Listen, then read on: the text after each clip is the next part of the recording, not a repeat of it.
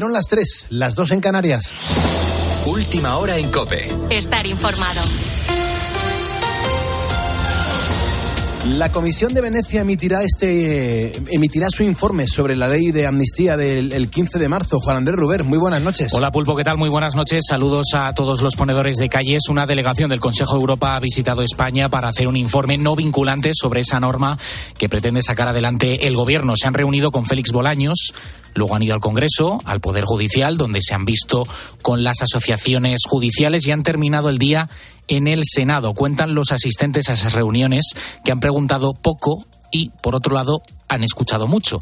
¿Y qué es lo que les han contado? Pues como era previsible, los separatistas catalanes han denunciado una persecución política, que es lo que llevan diciendo desde que empezó todo este asunto, y el Partido Popular y Vox, por otro lado, han dicho que la ley es inconstitucional.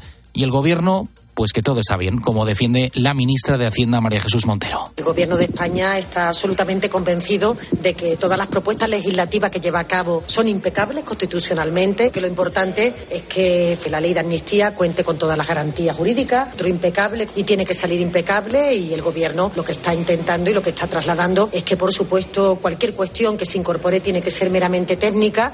Esto es lo que está pasando en España. Mientras tanto, en Estados Unidos, en las últimas horas, el fiscal especial encargado del siguiente caso ha concluido que el candidato demócrata y actual presidente Joe Biden retuvo y divulgó de forma intencionada documentos clasificados de su época como vicepresidente. Sin embargo, no ve motivos suficientes el fiscal para imputarle. Se escuda en la edad de la persona investigada, 81 años, y que Biden mostró una memoria significativamente limitada. A las pocas horas, el presidente ha dado una rueda de prensa supuestamente para defenderse de esos argumentos y esto ha sido lo que ha dicho. Biden, visiblemente molesto e incómodo sobre este asunto, dijo, tengo buenas intenciones, soy un hombre mayor y sé qué diablos estoy haciendo. Puse a este país nuevamente en pie y no necesito su recomendación, la del fiscal. Pero ¿cómo de mal está su memoria? insistía el periodista. Y le responde otra vez Biden, tan mala como que le estoy dejando preguntar a usted. Bien, pues al poco rato de contestar esto, hablando de su memoria, ha ocurrido lo siguiente.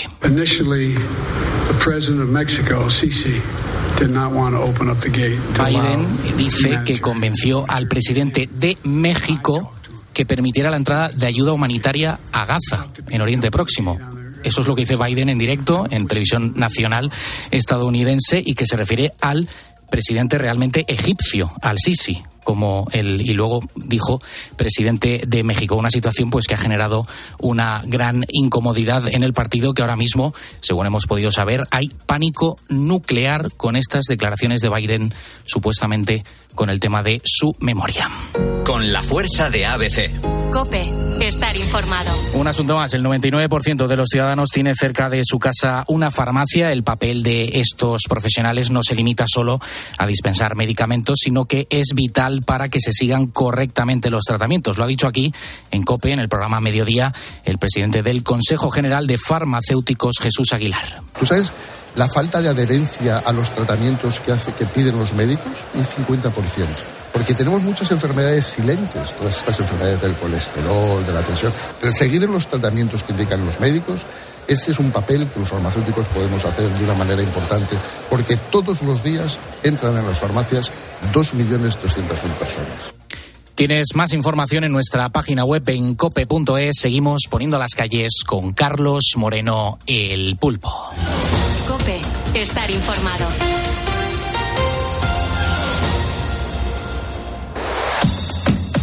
Carlos Moreno, el pulpo. Poniendo las calles. Cope, estar informado.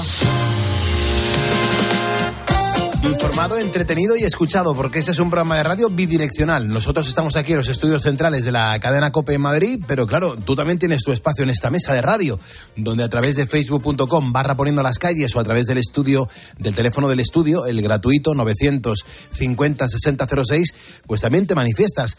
Beatriz Calderón, muy buenas noches. ¿Qué tal? Buenas noches, Pulpo. Y hasta las 4 de la mañana, ¿qué vamos a hacer aquí en este programa? Vamos a comenzar repasando la cartelera. Nos va a acompañar para ello Jerónimo José Martín, que nos va a comentar los estrenos de la semana y así pues todos los ponedores vamos a poder elegir la película o incluso películas si tenemos tiempo, ¿eh? que nos apetece ver en estos días.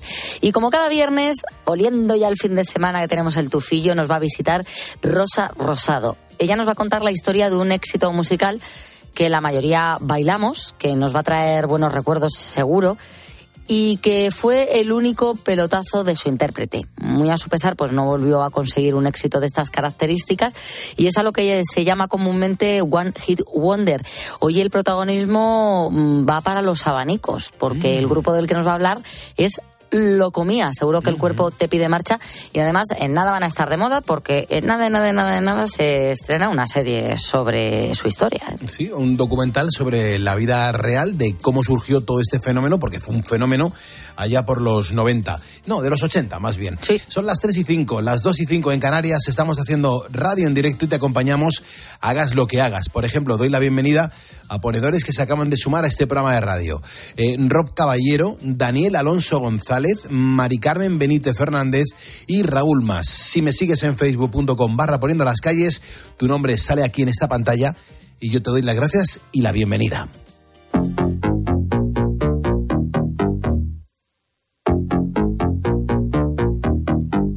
Hoy, además, estamos hablando de si trabajas o has trabajado en el trabajo que siempre deseaste. Vea un par de, comentarios de los ponedores que nos están dejando en Facebook. Ángel Rubio, que dice que trabajó varios sitios hasta que consiguió aprobar las oposiciones a la Policía Nacional, donde permaneció hasta su jubilación. Se me siento muy honrado de haber pertenecido a este cuerpo, al servicio de los ciudadanos. Para el fin de semana nos preguntas, Pulpo, pues como siempre, un poquito de ciclismo y también naturaleza genial. Es que también te preguntamos por los planes para ese fin de semana y cómo te está llegando la borrasca Carlota. Ahora mismo llueve en Madrid.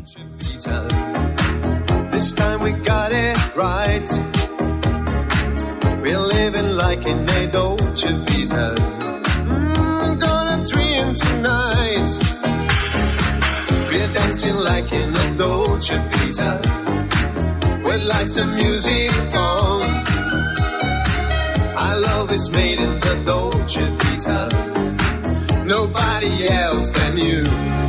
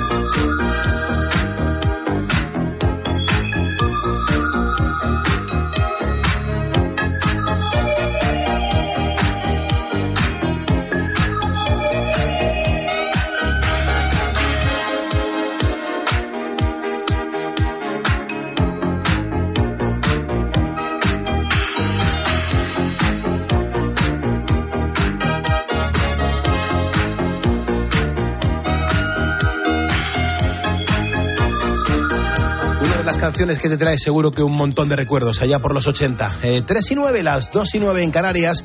Estamos hablando de profesiones, de si te dedicas a lo que realmente te querías dedicar eh, cuando empezaste a trabajar, cuando accediste al mercado laboral. Miguel Escribano, por ejemplo, nos escribe, dice, ¿qué tal Pulpo? Muy buenas noches, eh, buenas noches, Bea. Mm, de vuelta de Barcelona para Madridejos, el, eh, Miguel, eh, Miguel es un transportista. Dice, a mí, por ejemplo, desde pequeño me gustaban los camiones. Estudié formación profesional de tornero y fresador, que me encantó muchísimo y que acabé a los cinco años de la formación profesional. Después del servicio militar, como me saqué todos los carnes de conducir, pues busqué trabajo en los dos sectores y el que encontré fue el del camión. Y hasta hoy yo estoy ahora mismo feliz y orgulloso de esta profesión. Miguel Escribano es un ponedor que nos escribe todos los días, nos escucha todos los días y vamos sabiendo de sus rutas, pues fíjate, eh, jornada tras jornada. Así que Miguel, un abrazo, gracias por seguir con nosotros.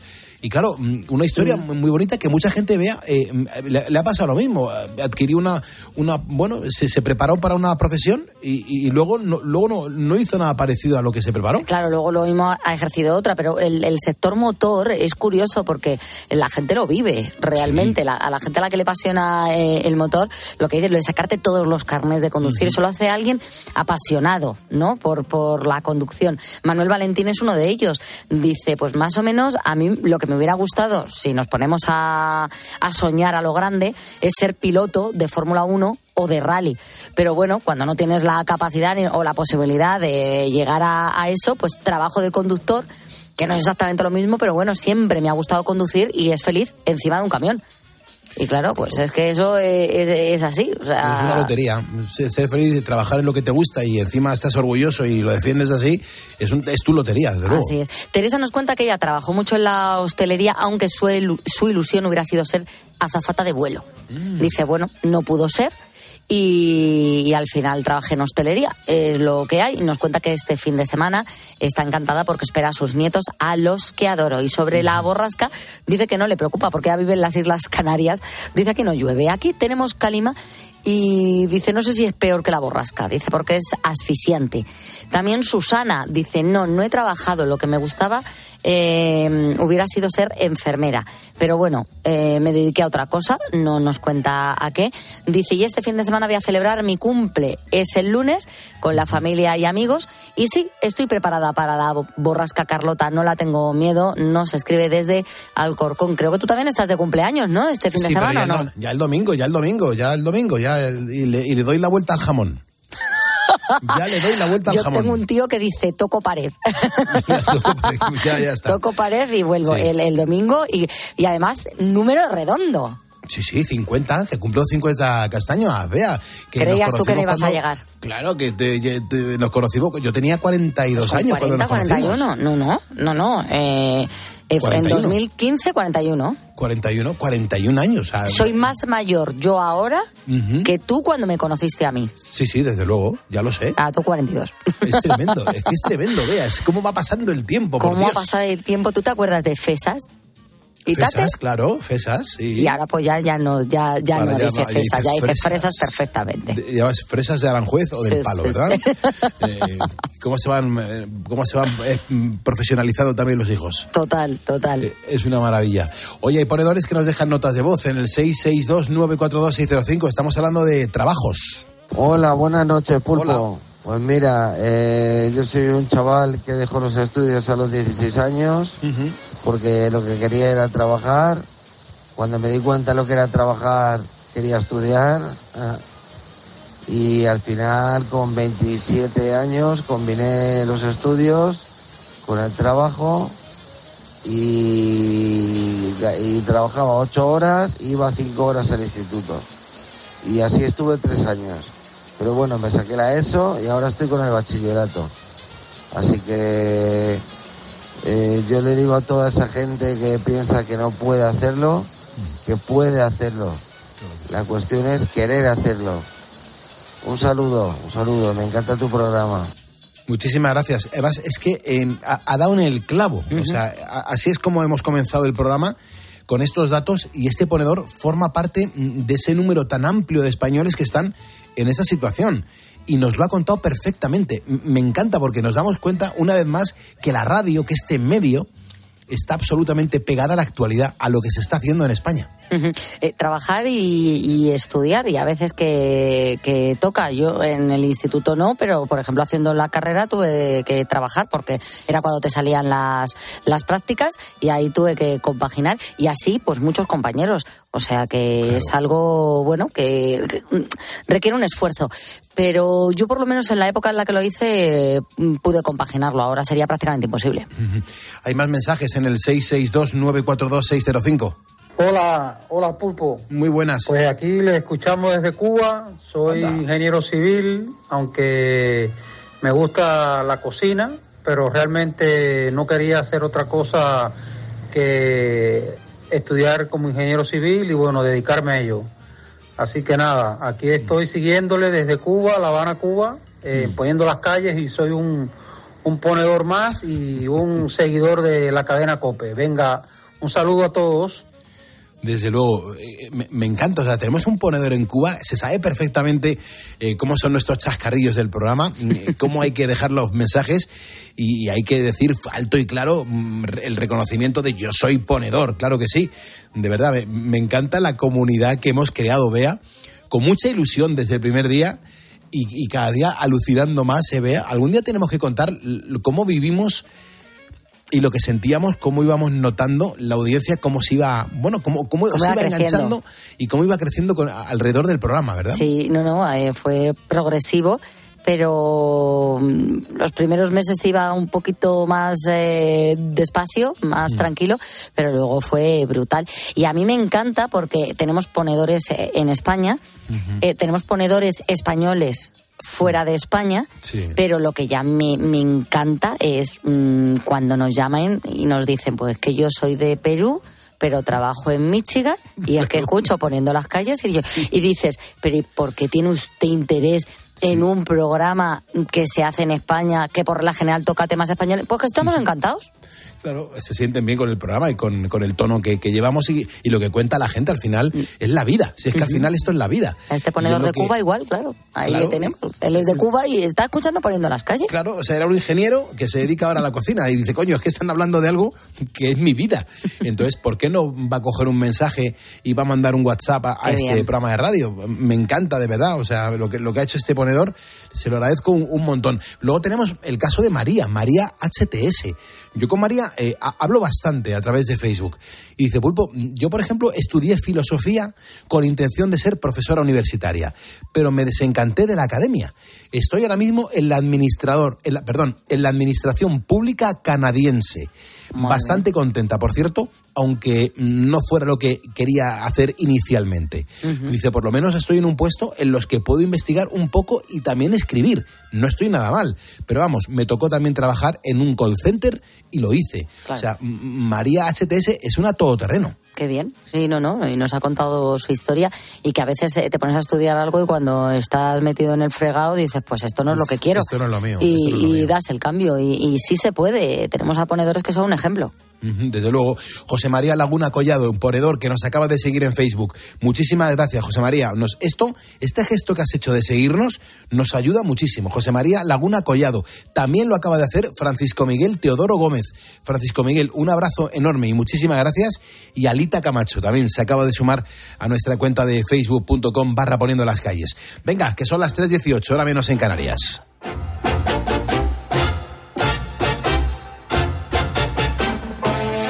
Es que los viernes tenemos que echar un vistazo a la cartelera y también a las plataformas para, bueno, conocer qué podemos ver en la gran pantalla y en la pequeña y siempre lo hacemos de la mano de un profesional, de alguien que conoce muy bien todo, todo este mercadeo.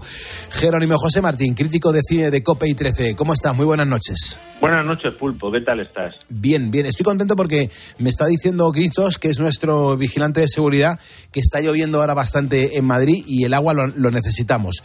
Em, ya sabes, Jero, que los viernes Estamos sobre todo aquí en Poniendo las Calles con muchas ganas de saber qué opciones tenemos para ver durante el fin de semana. Así que yo creo que lo mejor que podemos hacer a esta hora, 3 y 20 horas menos en Canarias, es acercarnos a un drama, eh, este biopic de Michael Mann, que no alcanza su vigor habitual. Esta película se llama Ferrari. Dos objetos no pueden ocupar el mismo espacio en el mismo momento. ¿Soy un deportista o un competidor? Si te subes a uno de mis coches, te subes para ganar. Venga, expláyate. Bueno, efectivamente, o sea, es una buena película, pienso yo, de todas maneras, pero claro, estamos acostumbrados a que este director, que tiene ya 81 años, lleva 10 años sin dirigir, eso quizá explique algo, pero claro, ha dado al cine eh, películas como Hit, Collateral, El último Mohicano, o sea, es un director potente. Aquí adapta un libro de Black Yates, que es una biografía de este empresario del motor italiano, eh, que Enzo Ferrari, que lo pilla, se centra sobre todo la película, no sé si el libro también, en un momento clave de su carrera, él ya tiene 60 años, ha sido piloto, pero ahora lo que lleva es una escudería, está en un momento crítico porque no acaban de ganar y luego además empieza a destaparse todo el follón sentimental que tiene, que está viviendo entre su mujer, que la interpreta magníficamente Penélope Cruz, vaya por delante, que es lo mejor de la película, y su amante que la interpreta Shailene Woodley. Él es Adam Driver, que está bastante bien, muy bien caracterizado, sobre todo se parece muchísimo al verdadero Enzo Ferrari, quizás es un poquito distante y frío. Por ahí pueden venir las pegas que vamos a poner al final a un despliegue, por otro lado técnico, espléndido, se va jugando eh, con las dos historias, digamos, una más melodramática, otra más de superación personal, con los eh, pilotos extremando un poco hasta dónde pueden llegar, eh, con toda esa reflexión que tienen estas películas sobre el motor en torno a la moral de triunfo a cualquier precio. Claro, que tú fuerzas al máximo las máquinas y te juegas a que haya muertos, ¿no? Heridos y muertos, ¿no? y a la vez todo ese drama, ese melodrama de él estar entre eh, su esposa, con la que ha perdido un hijo. Este es un tema muy importante, la muerte de su hijo Dino, que a él le marca mucho como personaje, y luego que con la amante tiene ya otro hijo, que la amante le está pidiendo que lo reconozca. Como ves, son conflictos que podrían dar paso a una película antológica, magistral, pero se queda un poquito corto, le falta potencia. Una potencia que sí tenía Le Mans 66, que era una película producida por Michael Mann, eh, dirigida por James Mangold y que es más potente que esta, ¿no? Eh, y en fin, teniendo esos conflictos de salvar la escudería, resolver un poco un tema que está muy de moda en, el cine contemporáneo, que es esa paternidad herida, cómo la resuelvo, cómo no la resuelvo, y por supuesto qué hago con mi matrimonio, ¿no? Pues se queda un poquito lejos. Insisto que quizá la interpretación dada a Driver sea un poquito distante y fría, Penélope que no. Penélope parece Sofía Loren o Ana Magnani en sus mejores momentos, o sea, mm. la típica mujer italiana que le han dado un cierto poder, lo aprovecha y a la vez intenta también resolver las circunstancias. Hay un personaje español, por cierto, Alfonso de Portago, histórico, que está bastante bien. Y efectivamente, Shailene Bulli es un poquito más eh, plana que el personaje de Penélope Cruz. Pero bueno, aún así queda una buena película que le va a gustar muchísimo a los eh, seguidores del, de la Fórmula 1 y del motor, entre otras porque hay una secuencia de un accidente espeluznante, muy bien rodada, donde sí que eh, Michael Mann alcanza las cotas que todos les hicimos habitualmente a los grandes directores. Hombre, seguro que como bien nos estás contando aquí, Geno, en, Poniendo las calles, los amantes de los coches y, la velocidad van a, van a bueno, pues eh, tendrán primero muchas ganas de verla y sobre todo la van a disfrutar un montón. Pero claro, ahora aquí tenemos que seguir avanzando. Eh, llega un musical que tiene muy buena pinta. Es una versión digna, digamos, pero algo irregular de la novela de Alice Walker, El color púrpura. Aunque tengamos que separarnos, tú y yo somos un solo corazón. ¡Fuera de mis tierras! Solo si me muero dejaré de escribirte. Solo tenía a mi hermana. Era la única persona en el mundo que me quería.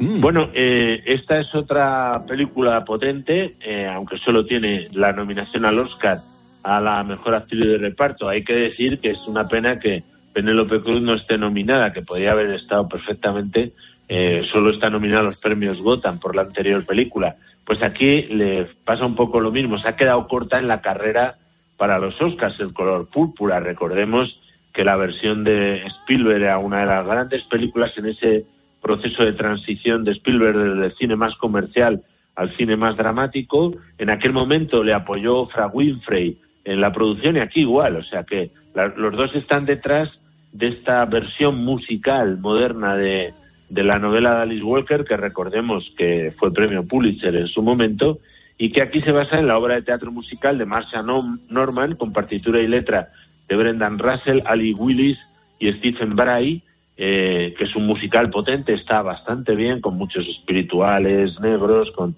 soul, eh, que eh, le da un enfoque, digamos, un poco distinto a la de la película de Spielberg, ¿no? Recordemos que la trama eh, son las desventuras de dos hermanas afroamericanas en la Georgia de principios del siglo XX. Eh, su padre es un abusador en todos los sentidos. Acaban separadas, una va a África y la otra se queda allí sufriendo también un matrimonio de estos concertado terrible, con, donde se denuncia de un modo muy duro el machismo afroamericano, el racismo blanco también, y donde se va cuajando un feminismo militante, muy de empoderamiento actual, eh, que en fin, eh, a veces pesa demasiado, no estaba tanto en la versión de Spielberg y aquí quizá eh, choca mucho porque además está matizado por un cristianismo que se explicita sobre todo en las canciones y en los bailes, que es como mucho más caritativo, más dialogante que el otro feminismo militante que se muestra a veces en otro lado. hay una cierta descompensación, aunque efectivamente toda la historia dura a veces de, de toda esta, de, los sufrimientos de esta mujer afroamericana, están compensados por la esperanza y la redención que les aporta eh, la religión. Eh, y en ese sentido, bueno, pues sale airoso eh, Sam de Bazabule, también conocido como Bliss de Ambassador. Este es un rapero de Ghana, nada menos, de 42 años, nacido en Accra, que es cineasta, ya había hecho eh, de Bare a los Coyo, o sea, pero este es su segundo largometraje de ficción. En realidad había hecho Black Skin, que es un documental.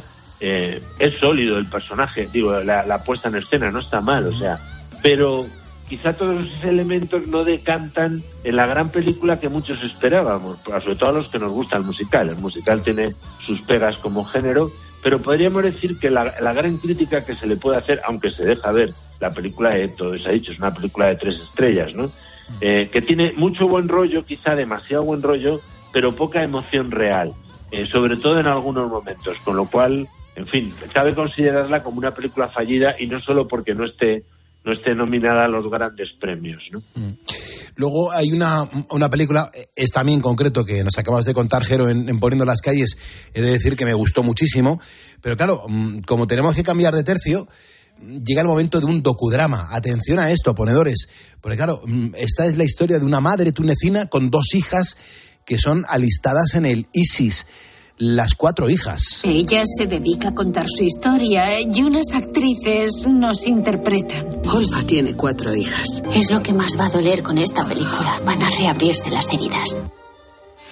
Las cuatro hijas sí que está nominada al Oscar, al Oscar al mejor largometraje documental, también estuvo nominada a los premios César, a los premios del cine europeo, a los Independent Spirit Awards, y es muy interesante porque es la segunda película internacional potente de una directora tunecina, también escritora, nacida en 1977, Kauter Ben Hanna, eh, que, Hania, eh, que hizo una película que tuvo bastante difusión internacional y muchos premios, El hombre que vendió su piel, la primera película de Túnez que llegó a estar nominada al Oscar.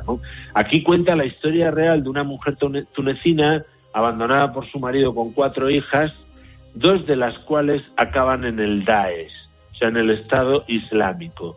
Y entonces eh, la película es muy original porque los personajes reales interactúan constantemente con las actrices que les están interpretando. Y entonces arranca unas interpretaciones de los personajes reales increíbles, la, de una naturalidad enorme eh, y entrando en temas tan duros como los abusos sexuales, como eh, eh, la, situación terrible de la mujer en el ámbito islámico, con un machismo muy duro, con una escasa educación, eh, pero a la vez consigue en esa dramatización que hace, por eso más bien es un docudrama que un documental eh, de la vida cotidiana de estas mujeres que la van contando, recordando cosas de su vida pasada y de cómo entraron sus hermanas en contacto con el islamismo radical, pues a la vez mantienen un cariño materno-filial con su madre enorme. O sea, cuando la madre ha sido bastante dura con ellas porque no quería que, se les hicieran demasiado occidentales y demasiado, digamos, frívolas.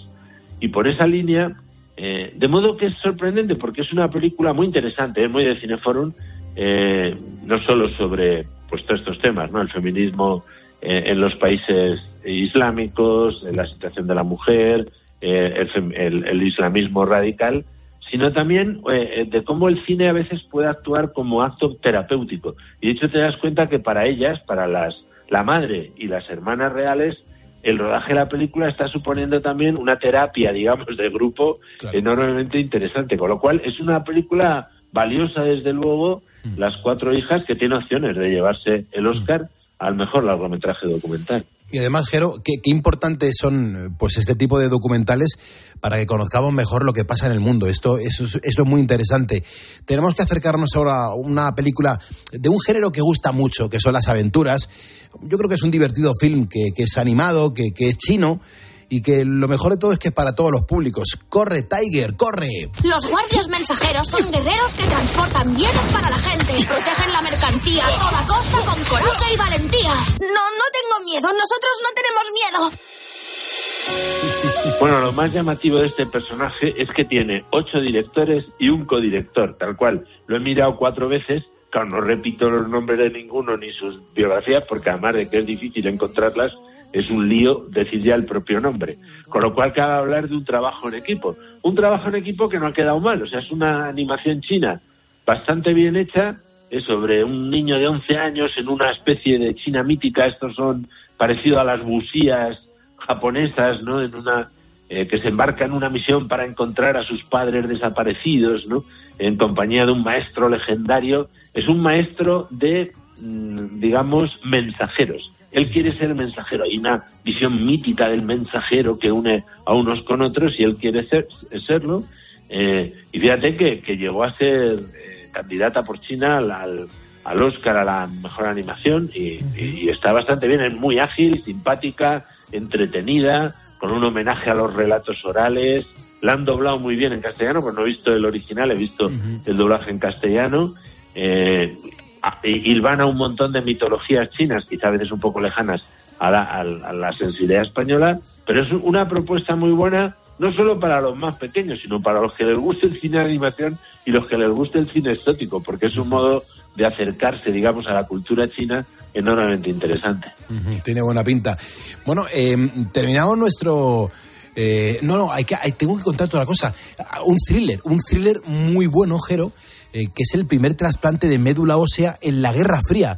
Atención a esta película, ponedores, se llama Los Guardianes de la Fórmula. Los yugoslavos poseen un reactor. Los soviéticos o los americanos podrían lanzar un ataque nuclear en cualquier momento. Necesitamos encontrar un remedio contra la radiación. Dios nos ha enviado a esas personas. Tremendo, ¿eh? Bueno, una sorpresa. Esta está en filming, todas las demás han estrenado en cines. Se estrenó en la semana pasada en filming. Es una película serbia de un director llamado Dragan eh, tiene un montón de consonantes por ahí en medio, nacido en un buen año, el año 1963, con lo cual tendrá como yo 60 o 61 años, depende de cuándo ha nacido. Eh, solo había hecho series hasta ahora, eh, Montevideo, Sol Negro, y había hecho un documental o una película a lo mejor ficcionada sobre un cantante serbio se llamaba Toma. Este, de hecho, es su primer largo en solitario. Llama la atención porque es muy buena película. ¿vale? Es uno de estos descubrimientos que nos gusta hacer a los críticos. Se basa en un libro de Goran Milosinovic y es una historia real espléndida, muy poco conocida. En plena Guerra Fría, 1958, y de pronto llegan a París un grupo de cinco eh, científicos, uno ya más mayor, pero otros muy jóvenes, que han sido infectados eh, por una radiación nuclear, porque estaban probando el primer reactor nuclear estrictamente yugoslavo, y van allí porque se dan cuenta en 48 horas que pueden morir por la infección y ahí están investigando los trasplantes de médula, ve cómo... Y entonces es el, el, duelo entre eh, el doctor francés que les va a tratar, Alexis Manenti, que es súper distante, es como muy misterioso, está la, en la resistencia, y Ravidoje Bukic, que es el líder de, científico nuclear eh, yugoslavo, que iba allí en plena Guerra Fría, mientras el servicio secreto francés indaga y tal, a ver qué hace. es un cóctel de drama y thriller enormemente interesante, muy bien llevado, con un montaje espléndido, muy bueno, con flashbacks que van desvelando poco a poco quién tiene la culpa y quién no, en, en la cual hay una crítica durísima a la dictadura comunista yugoslava y un elogio enorme, precioso, muy bonito a la solidaridad de los médicos y voluntarios franceses que arriesgaron su vida, porque realmente la arriesgaron por intentar salvar la de esta gente, ¿no? Eh, está muy bien, la verdad, es cruda a ratos, eh, no solo porque a veces explicitan desnudeces y tal, sino también eh, en las secuencias de operaciones las que les, que les dé mucho yuyu, tiene que tener cuidado con ella. Pero aseguro que las dos horas que dura Los Guardianes de la Fórmula vale la pena, pues es una de las mejores películas de los últimos meses que yo he visto. Pues aquí los ponedores tomamos nota, Jero, que siempre los consejos que nos das te los tomamos muy, muy en serio. Hay que terminar nuestro repaso, Jero, a los estrenos pues más destacados con un drama. Eh, hombre, yo creo que esto es un, duro recuerdo del final de la inocencia de, de un adolescente. Esta película se llama el deshielo. Somos personas muy sensibles. Si se meten contigo o hacen alguna tontería, me lo dices. ¿Qué te ha hecho? Nada. No es nada malo, solo es un juego. Son chicas guapas, nada más. El deshielo, pues es lo último que ha hecho, es el primer largometraje como directora realmente. Había hecho algún corto de Berly Battens, que es una belga de Flandes, de, nacida en 1978, actriz también, y que es famosa sobre todo como guionista de una gran película que a mí me gustó mucho, eh, sobre uno de los estilos eh, de, de, la música country que se llama Alabama Monroe, interesantísimo, de cómo hay mucho interés por la música country, en concreto por el bluegrass, que es lo que se centra esta película, Alabama Monroe, eh, y aquí basada en la novela de Liz Speed, autobiográfica, con abusos sexuales como juego de prendas en la infancia, son idas y venidas en el tiempo de las heridas que dejan esas situaciones.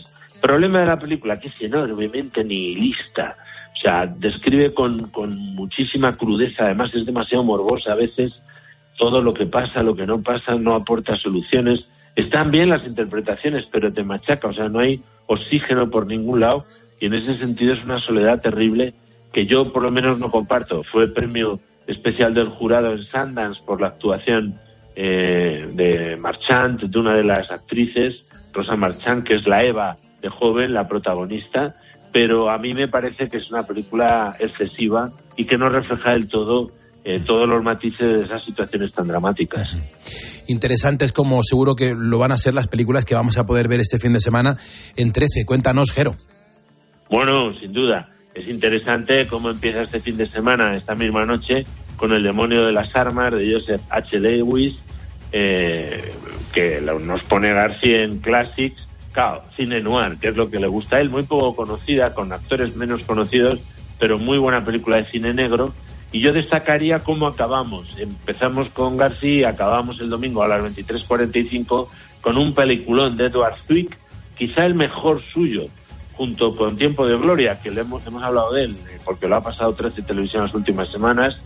Eh, Edward Zwick, este director de, de, Chicago, nació en 1952, que hizo también El último Samurai, Shakespeare in Love, pero a mí tanto Tiempo de Gloria como Diamante de Sangre me parecen los mejores. Aquí porque es una denuncia a la colonización comercial de África, protagonizado por Leonardo DiCaprio, Jennifer eh, Connelly, Disum Unsu, eh, Michael Sheen, en Sierra Leona, 1989, un mercenario eh, sudafricano que ahora trafica ilegalmente con lo que se llama eh, diamantes de sangre, procedentes de la cruelísima guerra civil que va desangrando poco a poco Sierra Leona.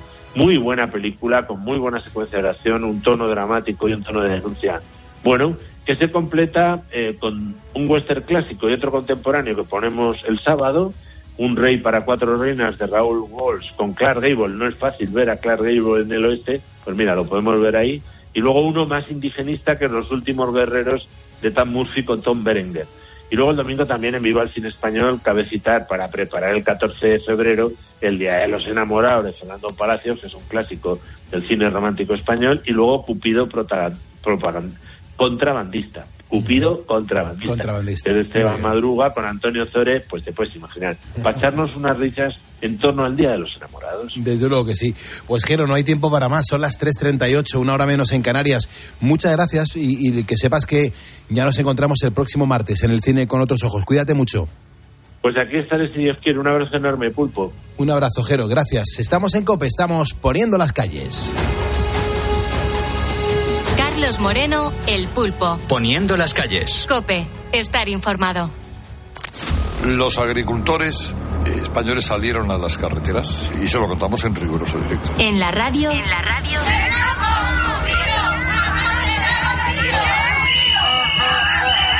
Todo pasa en Cope. Vámonos también a Aragón, que es otra de las comunidades donde los tractores han cortado el tráfico. Ahora directamente trabajas a pérdidas. Los de la tarde estamos donde hay que estar, en la carretera. Por el Arcén, aproximadamente 4 o 5 kilómetros. En el día que los agricultores colapsan la mayor parte de las carreteras. Y hombre, ahí chocaban dos legitimidades. La del que protesta con sobradas razones y la del que quiere llegar a su casa. Pues precisamente allí en Murcia tenemos atrapado a Ángel Espósito, el director de conductores alrededor en esa rotonda tomada por... Que los demás estamos trabajando también. Pedir disculpas pues a todos los que les hayamos entorpecido y les hayamos complicado un poco. En la radio, todo pasa en COPE. ¿Sabes qué es el branded content? ¿O cómo será el mundo cookies? Si tienes preguntas sobre comunicación publicitaria, visita comunicatalks.com, un espacio de la Asociación de Agencias de Medios creado para resolverlas. Porque saber comunicar es una parte muy importante de tu empresa y también de la nuestra. Agencias de Medios, para que la comunicación funcione. Quiero mandar un, un abrazo a José Manuel Camionero Salao. Dice que está viniendo ahora mismo con un camión lleno de ibuprofeno para que nos alivies el, dolor de cabeza a todos los que nos están escuchando en este momento. Dice, aprovecho porque he parado a hacer una pausa y así saludaros. Os sigo desde hace mucho tiempo y me gustaría tener el diploma de ponedor. José Manuel, llámanos, queremos escucharte.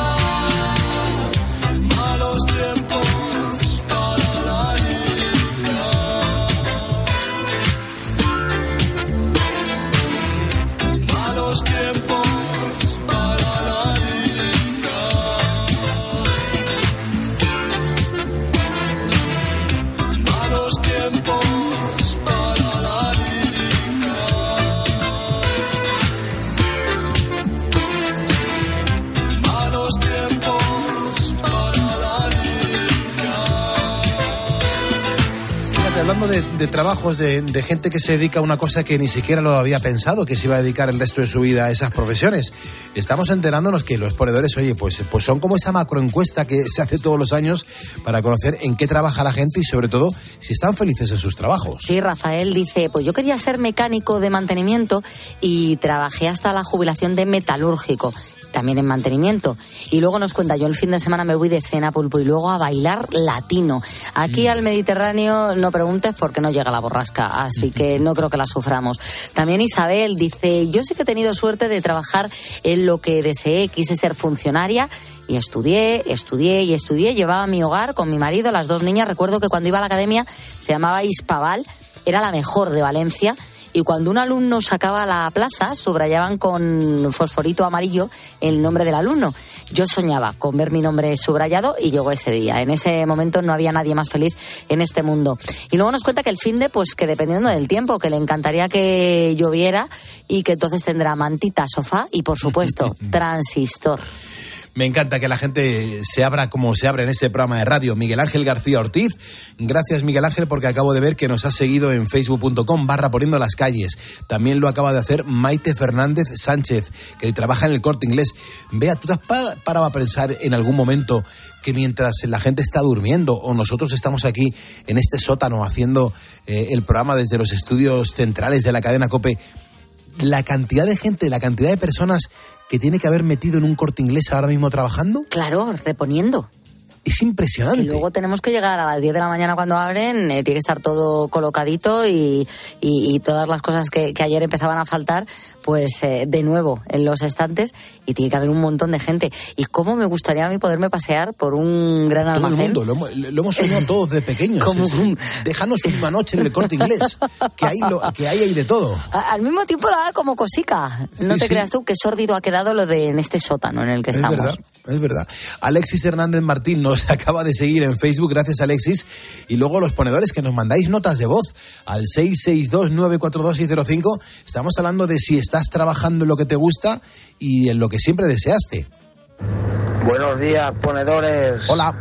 Aquí desde Montreux, Valencia. Luis Miguel Senchermes. A ver, yo empecé de jovencito con mi padre en el campo y hace 50 años aproximadamente que mi padre empezó a, comercializarse lo que él estaba produciendo en el campo y nosotros, los hijos, hemos continuado el trabajo del campo y el trabajo del comercio y lo hemos ampliado y mejorado. Soy ponedor. Muchas gracias. Así es la vida, así son los mensajes que estamos recibiendo en el WhatsApp del programa, en el 662-942-605.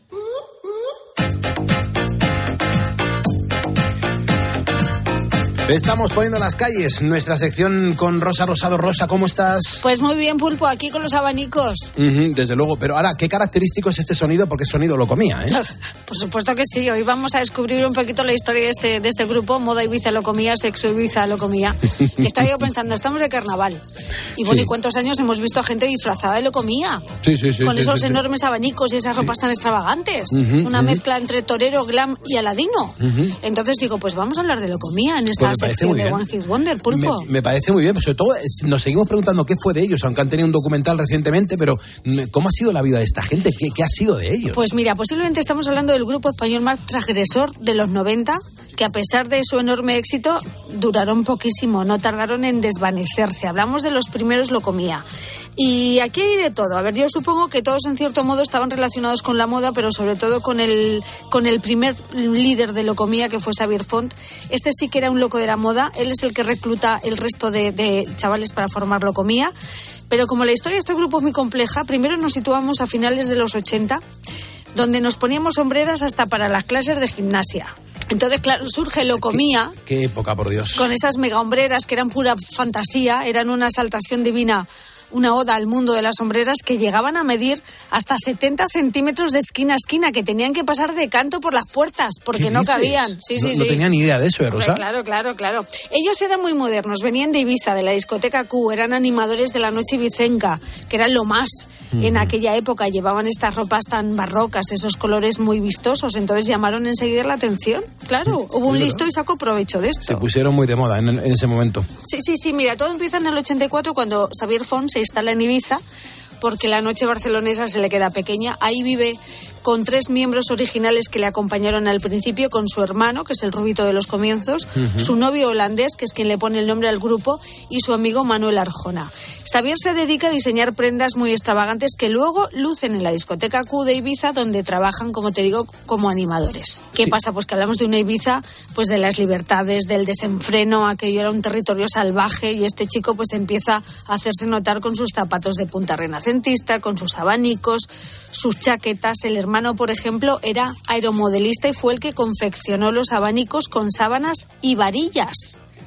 Y ahí es donde eh, un ejecutivo de la época de una discográfica les propone formar un grupo. Se van a Madrid, aprenden a bailar, a cantar un poquito, porque tampoco es que canten mucho. José Luis Gil fue ese. Exactamente, José Luis Gil. Y vaya si tuvieron éxito, ¿eh? Ujú. Sí, Qué tuvieron éxito hasta en Japón. En, en Japón funcionaron muy bien, ¿eh, Rosa? De hecho, su primer disco se tituló Taiyo, que es sol en japonés, y hasta allí se fueron de gira con un público estasiado por su estética. Imagínate con esos zapatos de punta y el manejo de los, de los abanicos.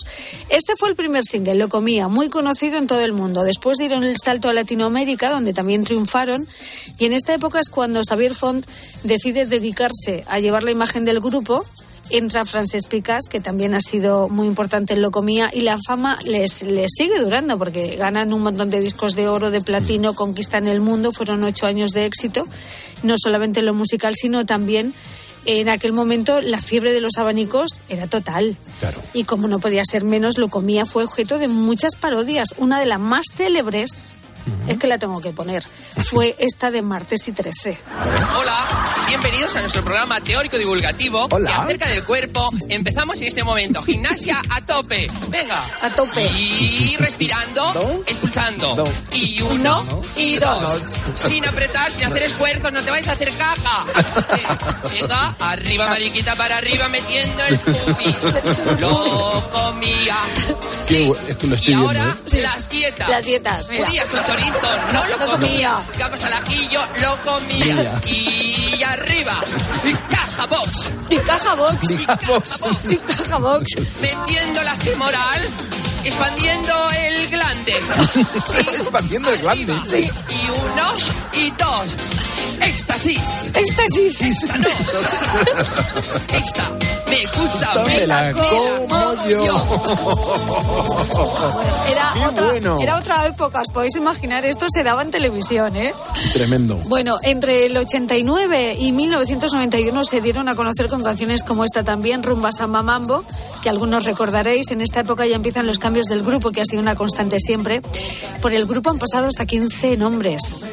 Cuatro ha sido siempre el número habitual y la relación entre ellos siempre ha sido muy tensa. Roces, celos, drogas, sexo, las broncas entre Xavier Font y el manager, porque los dos querían mandar en el grupo, eran muy evidentes hasta el punto de que Xavier Font dice, mira, pongo mi tienda de ropa en Madrid, en ella comercializaba los diseños de Locomía y se mantiene un poco al margen del grupo. Y fíjate si tenían éxito sus diseños, que el mismísimo Freddie Mercury ha llevado ropa de Locomía. ¿Qué dices? Sí, le compró a Font dos chaquetas y los zapatos que llevan el vídeo de la canción I'm Going Slightly Mad. Si os fijáis, son zapatos de Locomía. No me había dado cuenta de eso, ¿eh, Pues Rosa? fíjate, hasta ese punto. El caso es que algunos de sus miembros originales salieron rápido de Locomía para nunca regresar y los que continuaron trabajaron para dejar huella en Latinoamérica, en otros países. Allí participaron hasta el Festival de Viña del Mar en 1992 y en aquel momento ya habían lanzado un segundo disco muy exitoso que tenía canciones como esta.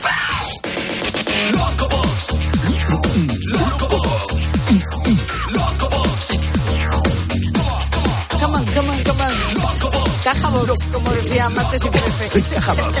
Esto funcionó mucho. Ahora nos llevamos las manos a la cabeza, pero funcionó muchísimo. Eh, ¿eh? Sí, sí, sí. En este momento el manager recibe una oferta para conquistar el mercado estadounidense y aquí empieza un lío a lo Falcon Crest, porque según he visto yo en, esta, en ese documental del que hablábamos antes, en ese momento aparece Xavier Font, que ya no tenía ningún control del grupo, estaba dedicado a su tienda, les empezó a decir que, que si el manager les robaba, que les ninguneaba, que no tenían poder de decisión, total que les convence y lo comía, rompen con la compañía y es cuando el manager demanda a Font por la propiedad de la marca Lo Comía.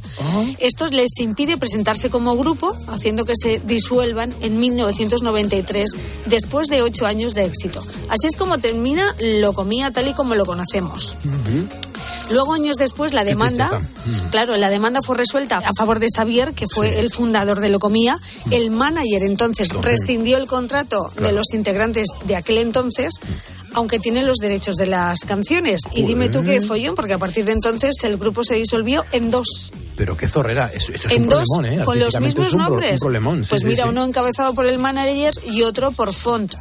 Y ahí empieza una guerra de, de mutua destrucción. Claro, claro, Porque claro. se empiezan a boicotear mutuamente, tanto que, bueno, yo recuerdo que Xavier Font estuvo en la cárcel y todo.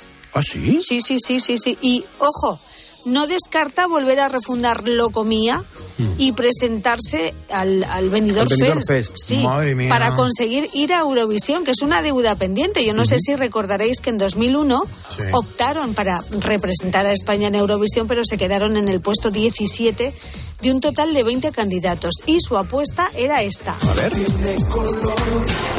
Es una adicción, es la magia que da rienda suelta a tu imaginación, es la fantasía, una melodía que acompaña al sentir de la pasión. Bueno, la canción se llamaba Música, Música. La ropa era bastante más discreta en esta época, los abanicos más pequeños, iban como cowboys vestidos de negro con sombrero y bueno, la canción no estaba mal. Y viendo lo que ahora va al Benidorm Fest, no descarto que en un año de estos lo comía nos represente en Eurovisión. Te iba a ¿eh, decir lo mismo, Rosa, que se puede conseguir. A día de hoy esto se puede volver a conseguir. Y ¿eh? tanto que se puede conseguir.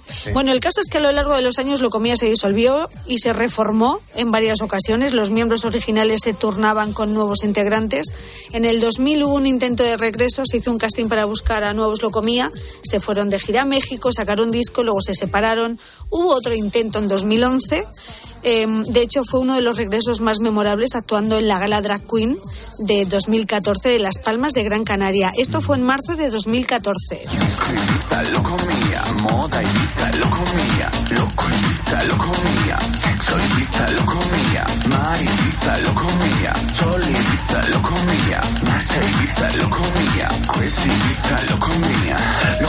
Comía, comía, comía, comía, comía, comía, comía Bueno, aquí la banda reaparece con Manuel Arjona, que era uno de los miembros originales, ya hemos hablado antes de él. En 2017 celebraron su 30 aniversario y un año después llega lo que muchos han considerado una posible maldición alrededor de la formación histórica de Locomía. Y es que tres integrantes del grupo han muerto por causas extrañas en un corto espacio de tiempo. Fran Romero y Santos Blanco fallecieron en 2018 con un mes de diferencia, con 46 años, y Francés Picas hace unos meses, en noviembre de este 2023 pasado, a los 53 años. Así que bueno, esta es la historia de un grupo que fue muy transgresor estética y sexualmente en una España de los 80 que quería ser moderna y que se quedó en una historia de sexo, de drogas, de broncas y abanicos. Aunque si la fórmula funcionó en los 80, ¿por qué no va a funcionar en 2024? Vamos, que yo quiero a Locomía en Eurovisión. ¿Qué podría pasar? Lo comía. Vamos a escucharles un poquito. Yo necesito estar junto a ti, tú que llegas sin más, con aire triunfal, viertes veneno y luego te vas. Esta, canción también fue éxito, Pulpo. Esto sonó, sonó en la radio y Sí. se, sí, se promocionó mucho. La parte más melódica de, Sí. de, de Locomía. De todas formas, los actuales Locomía, mm, que yo sepa, siguen adelante. ¿eh? Por Locomía han pasado 15 artistas diferentes en distintos años y agrupaciones, pero todos bajo el mismo nombre. Ha ido evolucionando durante los años y ha conseguido sobrevivir a los vaivenes de los diferentes integrantes. ¿Qué pasará en un futuro, Pulpo? A ver ¿Quién qué sabe? pasa. A ver qué sucede, a ver qué es lo que sucede con Locomía. Pero está bien recordar estas artistas, Rosa, eh, que en su momento lo petaron. La gente les, les, les, les quería mucho, vendían muchos En el discos, mundo entero, ¿eh? pero en todo el planeta, ¿eh? Y oye, eh, eran de aquí, eran españoles. Sí, sí, sí, sí, sí. Además es que se convirtieron, bueno, forman parte de la cultura pop de este país y sobre todo a nivel también, mm, bueno, la ropa fue lo que les dio al éxito, esos abanicos y esa ropa tan barroca y tan bonita que diseñaba uno de ellos, Xavier Font. Tal cual, tal cual, tal cual. Qué interesante, Rosa, esto de Locomía hoy en Poniendo las calles. Pues mira, pues nada, seguro que, bueno, en algún rincón de España aparece todavía alguien disfrazado de, de locomía en estos carnavales. No tengo ninguna duda, Pulpo. Desde luego. Rosa, gracias. Gracias, adiós ponedores. Abraza y bésame.